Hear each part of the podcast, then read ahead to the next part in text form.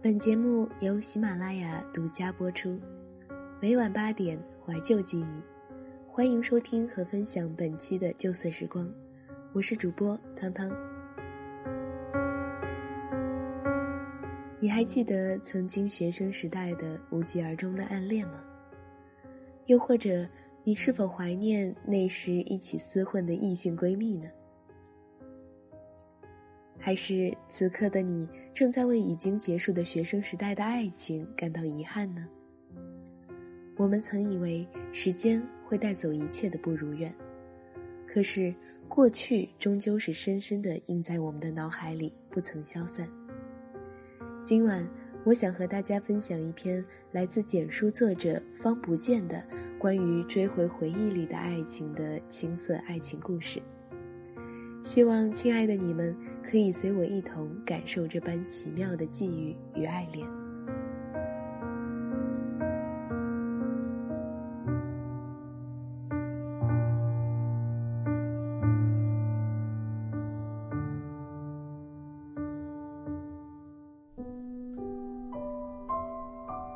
宋景小寒的那天夜里打电话给我说：“不见，你可以帮我个忙吗？”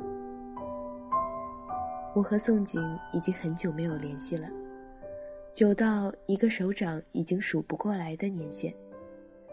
他突然打电话给我，让我诧异不已。那时候我正嗑着瓜子看电视。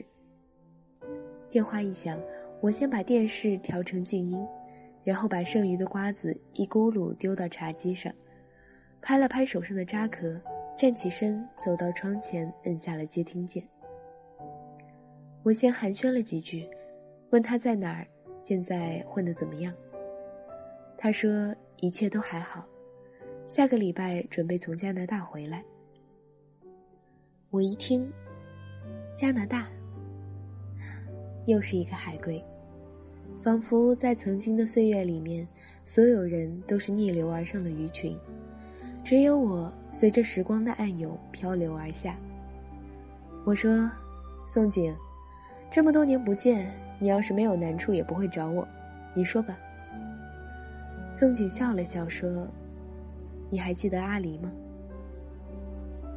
当宋景说出阿离的时候，我就不由得笑起来。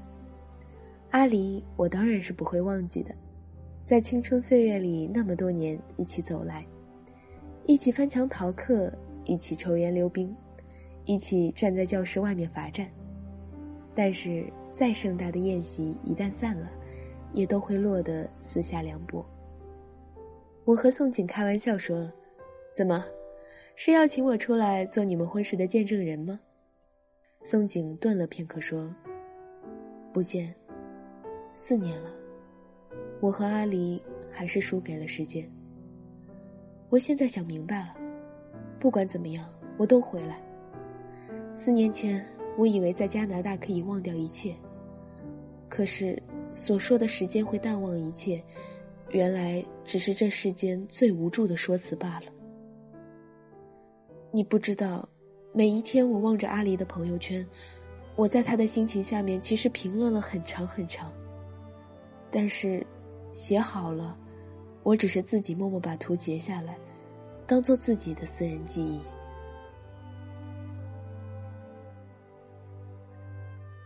我望着窗外繁华的夜景，多少人还在这夜幕之间奔波。我和宋景说：“回忆的事等见面再说。这次回来，我应该怎么帮你？”宋景说：“我想要给阿离一个惊喜。你还记得那时候我们几个一起溜冰吗？阿离总是和我说：‘宋景，你不要放开我好吗？’那时候。”我就喜欢逗他，就喜欢看他跌坐在地上，然后哈哈大笑。我说：“你不会想来个溜冰场求婚吧？我可不陪你玩啊！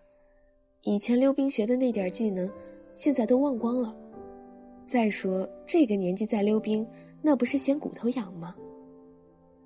宋景只是和我说：“不见，等我回来，你帮我出出主意。”从小到大，你主意都多。我不知道该怎么拒绝宋景，其实从高中毕业，我就告诉自己，再也不要去别人的爱情里面当军师了。小时候，阿离个大，我和宋景身子弱。学校每个周五打扫卫生的时候，我们扫地要抬桌子，擦玻璃要提水。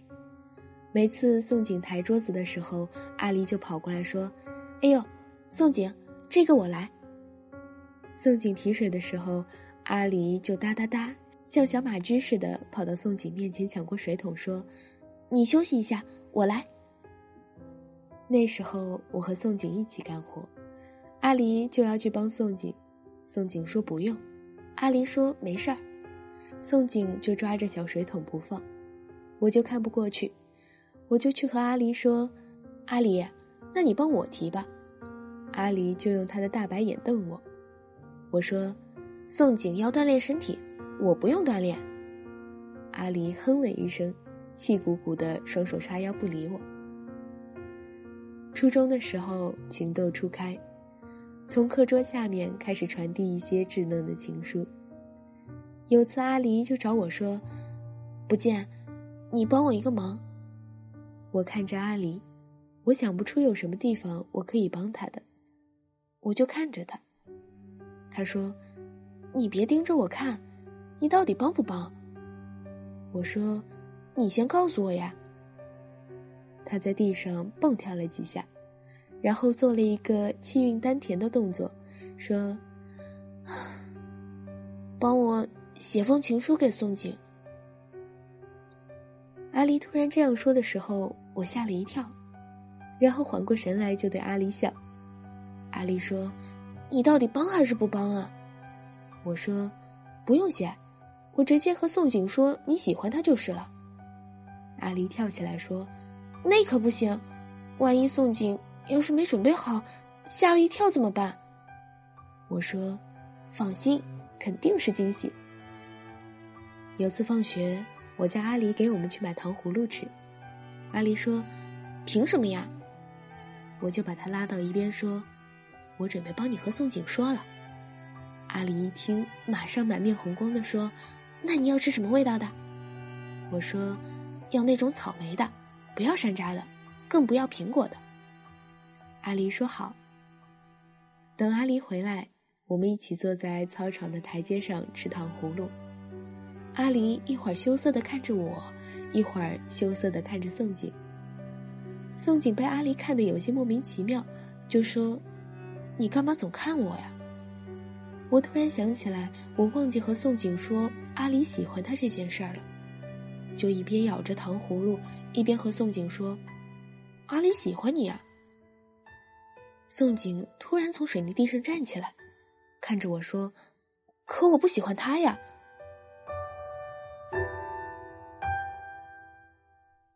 阿离那天哭了。一个人把糖葫芦扔在地上，哇哇哇的大哭。我抓着糖葫芦，超级难过的看着阿离。我知道自己做错了一件事情。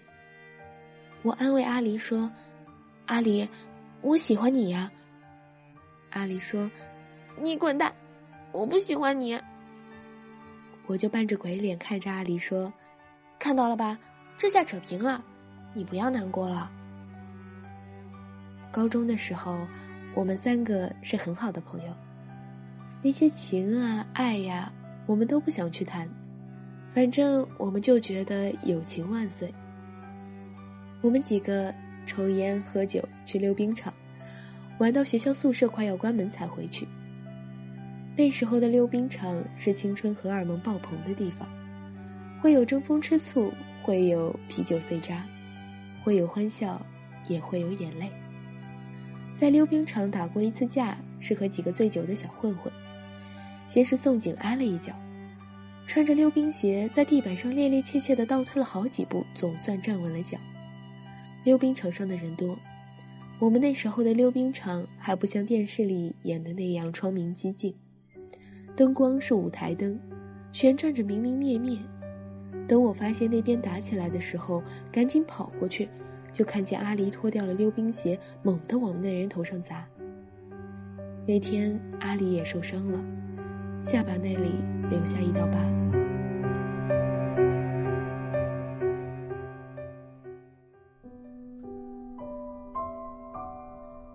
宋景回国的时候，我坐在航站楼里等他。远远看见他，我忽然间不知道该说些什么，毕竟这么多年过去了。突然要开口，却发现内心早已经是一片空茫。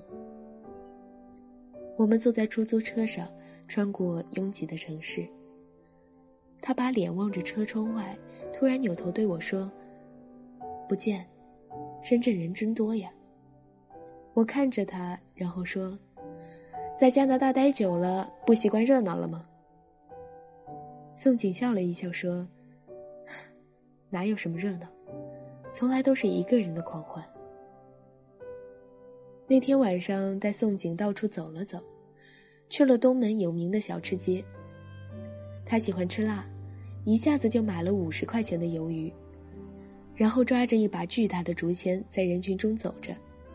我说：“没见过你这样吃的，喜欢吃也得矜持。”宋景就笑起来说：“矜持什么呀？我在加拿大从来没吃过这些，这个辣味真是爽，在那边都快忘记祖国是什么样的了。”然后我带他从东门穿过人行天桥走到国贸。一路上他说在加拿大的故事，我说在深圳的爱恨。后来我问他：“原来你也是喜欢阿离的吧？”宋景双手插进风衣的口袋，低着头迎风一直走着，没有说话。无数人与我们擦肩而过，红灯绿灯交织变换着，天空的云彩聚成一团，泛成微红，风吹着树叶盈盈晃动。宋景说：“其实，在西安的时候，我和阿离就在一起了。”我停了一下脚步，马上又把凌乱的步子整理了一下，也算不上吃惊。其实，当阿离悄悄地把志愿从南昌改到西安的时候，我就知道阿离还是一直喜欢宋景的，只是初中的那一次拒绝，让阿离再也不敢把那份爱说出口了。这个世上有太多的分分合合，我看得有些累了，便和宋景说。我相信，你们当初分开已经想了一百种最好的结果。既然已经选择了分开，为什么却又要挽回？宋景说：“不，不见，我们放弃了最好的选择。我们以为最好的选择，其实从一开始就是一个伪命题。”我说：“在曾经的岁月里，我们一起走了这么多年，阿离。”我太了解，他要是放弃你，一定是内心挣扎煎熬了太久。宋景低着头，踢着路边的石子，走了很长一段路。路边公交站台的灯箱上是新上映的电影海报。宋景微侧着脸，我看不清他的眉目。他叹了一口气说：“不见，你知道我家的。”就我一个儿子，我的爸妈又是老传统，传宗接代这件事情上，我真的没办法让他们理解。我倒吸了一口凉气，目瞪口呆的望着宋景。宋景闭上眼睛对我点了点头，说：“不见，阿离，没办法生孩子。”我不知道说什么，诺诺的。几次想开口，却又被卡在喉咙里。在一个红绿灯口，白色的斑马线上映衬着城市的灯光，对岸忽然间变得渺茫。我说：“现在的医学这么发达，肯定可以医好的。”绿灯亮起来，我们像机器木偶一般被摁下开关。随着熙攘的人群走到马路的对岸，宋景说：“没用的。我们去了北京，在加拿大，我也把阿离的病历拿到最好的医院去问了最权威的专家。”我赶紧把话接过来说：“现在不行，过几年一定可以的。反正你们也还年轻着。”宋景突然一把勾住我的肩膀说：“不见。”不等了，我这次来不管以后会怎样，我都要爱阿离。我看着宋景说：“你有没有想过，要是伯父伯母不同意的话，你能够全心全意爱阿离吗？”宋景咂了咂嘴，却被我抢了话。我说：“你别和我说电视剧里那些台词，这是一个很现实的问题。没有人说什么在家长极力反对下能获得多少幸福的。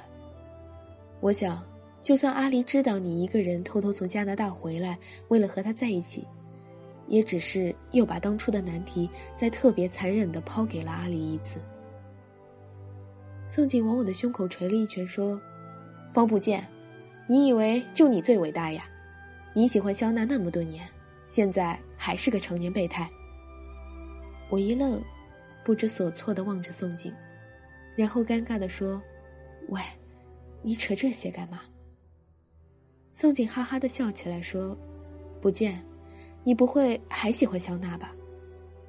说着，他扳起指头来，数完了一双手，又数了一遍，然后在右手的大拇指的位置停住，说。不见，这少说也有十六年了吧。我站在夜幕之中，宋景在我一米距离望着我笑。我伸出脚去要踹他，他闪到一旁。我说：“你到底怎么打算的？要是你爸妈反对，我觉得那些已经尘埃落定的情感，就让它随风散去吧。”宋景拿出手机，然后凑到我面前给我看。那是宋景的爸妈给阿离说的话，他们已经完全接受阿离，也同意他们去领养一个小孩。我忽然间有些喜悦，又有一些伤感。我不知道这是一种什么样的感觉。我们曾经在彼此的岁月里左突右冲，总想找一个出口。后来头破血流，心灰意冷。有一天，曾经的困局却猛然间打开。我们只希望，你还是你，我还是我，都站在原来的地方。时间像停滞和凝固。宋景第二天帮我订了和他一起回故乡的机票，先到了南昌，然后在南昌西站转高铁，回到故乡那个小县城。草木依旧，晨春深深。宋景在从高铁上下来的时候，就一直和我说：“不见，我好紧张。你说我要怎样表白呀？”我说：“包下广场的显示屏，然后高调的说爱他。”宋景一哆嗦说：“没必要那么高调吧？”我笑了下说：“那就直接跑到他家，死赖着不走。”宋景说：“有没有 C 选项？”我想了想，说：“你还记得初中的时候，阿离让我和你说他喜欢你那次吗？”宋景想了想，就打了我一拳，说：“你好像当时说你忘记了，弄得阿离还大哭了一场。”我哈哈笑着：“那次我只是想骗他的草莓糖葫芦吃。”宋景耷拉着脸望着我说：“难道你是想要我把全县的糖葫芦都包下来送到阿离家表白？”我说：“有什么不可以？鱼塘都可以，你糖葫芦更高级一些。”宋景把脸耷拉的更厉害，瞪着我。我说：“好啦，和你开个玩笑，我先回去一趟，你等我通知。”然后我招手拦下一辆出租车，坐了进去。宋景噌的扒住出租车的窗户说：“不见，你干嘛去？我去哪儿啊？”我掰开他的手说。你自己随便找个酒店先住下。然后我让司机开车，从后视镜里看见宋景一副不知所措的样子。晚上我叫了还在家乡的那些老同学，当然也叫了阿离，一起先吃饭，然后吃完饭去 KTV 唱歌。宋景不断的打电话给我，我不接也不理，一直到开好包房，我打电话给宋景。宋景一接电话就开骂，他说：“方不见，你他妈的去哪儿了？老子饿死了。”我说：“我去，你傻呀，在酒店都能饿到你。”宋景说：“你到哪儿去了？老子紧张啊。我说：“你赶紧打个车过来，嘉年华 KTV 八六零五房。”宋景说：“你干嘛呀？一来就唱歌。”我说：“阿离也在，快表白。”宋景哇的像是从床上摔到了地上，然后揉了揉膝盖说：“方不见，我没准备好啊。”我说：“自己看着办。”半个小时后，宋景抱着一束花站在 KTV 的一楼，硬要我下去接他。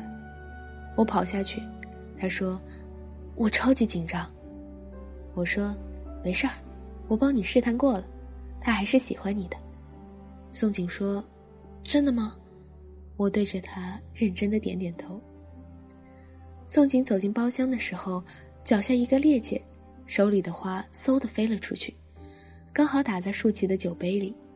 酒杯掉在地毯上，酒杯里的酒哗的又刚好倒在阿离的裤子上，旁边的同学赶紧抽纸巾帮阿离擦酒水，可是阿离就呆呆的看着宋景，宋景错愕的看着阿离。我跑过去将音乐关了，把话筒递给宋景。所有的人这时候才看着这个从加拿大回来的海归。我用指头捅了捅宋景的肩膀，说：“喂，你快说话呀！”宋景啊了一声，声音从话筒里传出来，大家抿着嘴笑了笑。我说：“你傻愣着干嘛呀？你大老远从加拿大回来，现在人就站在你的面前了。”宋景闭上眼睛，然后大声说：“李春花，我想你，很想很想。”我再也不会放开你了。宋景说的时候断断续续，说完这一句突然卡住了。阿离站起来，眼里蓄满了泪花。我们看着宋景，宋景突然单膝跪地，然后从大衣口袋里拿出一个钻戒。我一看，哇操，这小子竟然隔着 KTV 的桌子就跪地求婚！我赶紧叫其他朋友把桌子抬走。宋锦说：“李春花，嫁给我好吗？”阿离抹了一把眼泪，却摇了摇头。所有人都屏住呼吸，我一看，差点晕倒。宋锦低着头淌下眼泪。阿离说：“你个混蛋，和你说了多少次，不要叫我李春花，这么土的名字，你再叫我就揍你。”阿离说着，抹着眼泪笑起来，所有人都欢呼起来。宋景愣在那里不知所措。我抬脚给了他一脚，说：“你个傻缺，愣着干嘛？”你知道吗？有些人注定是会在一起的，只要你足够勇敢。想要获取本期节目背景歌单与文稿，你可以关注我们的微信公众号。原声带网络电台，回复本期节目“旧色时光”加七数即可获取。我是主播汤汤，感谢你收听我的声音。这里是原声带网络电台有声制作团队与喜马拉雅联合出品、独家播出的《旧色时光》。希望大家在听到《旧色时光》这档栏目的时候，能够留下你收听后的感想，这样可以让我们看到节目播出后的反馈。我们才会了解自己做出来的节目对大家来说是否有那么一点小小的帮助，所以期待你在听节目的时候留下你的足迹，留下你的感想，我们都会回复你的留言内容。想要收听旧色时光栏目，唯一播出平台是喜马拉雅 FM，欢迎你下载喜马拉雅手机 APP，搜索旧色时光，还有汤汤自己的个人电台，搜索汤汤二零一六，点击关注。